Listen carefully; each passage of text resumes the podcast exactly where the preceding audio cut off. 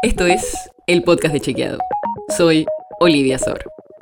Hoy vamos a hablar de los octógonos negros, el etiquetado frontal de los alimentos que tienen que advertir cuando tienen exceso de azúcar, de sodio y otras cosas. Porque circuló un video que supuestamente mostraba un queso por salud de la Serenísima, donde se ve como si estuviesen tapando el etiquetado que dice exceso en grasa, por ejemplo. Como que le estaban poniendo un sticker de otra cosa encima para que no se vea. Pero no, es falso. En realidad no es de acá. Es un video de Uruguay. De hecho, si miras el precio, te das cuenta porque está a 450 pesos, cuando el kilo de ese queso acá cuesta alrededor de 2.500. Así que claramente no es de la Argentina. Lo que nos explicaron de la empresa es que estaba tapado porque el queso tenía los octógonos de Argentina y los sellos que tenía impresos son los de acá.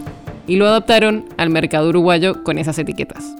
En Uruguay, desde 2018 empezaron a implementar un sistema de rotulado nutricional y en enero de 2021, el gobierno puso en marcha un nuevo decreto con el que se prorrogó la fecha de entrada en vigencia del etiquetado obligatorio para febrero de 2021 y se le hicieron algunos cambios a la norma original.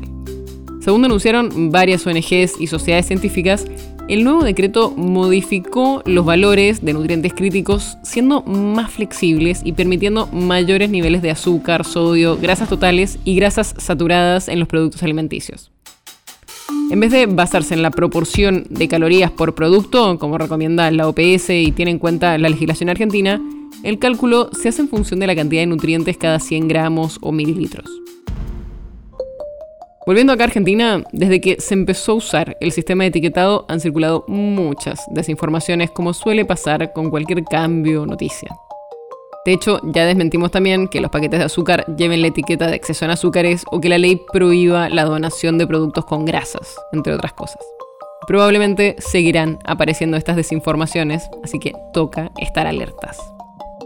La nota sobre la que se basa este episodio fue escrita por Florencia Balalino y Ignacio Corral. Si quieres saber más sobre esto y otros temas, entra a chequeado.com o seguinos en las redes. El podcast de Chequeado es un espacio en el que de lunes a viernes te contamos qué de lo que escuchaste o circuló es verdadero o falso.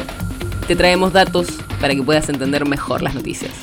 Si tienes una idea, algún tema del que te gustaría que hablemos en un próximo episodio, escribinos a podcast.chequeado.com.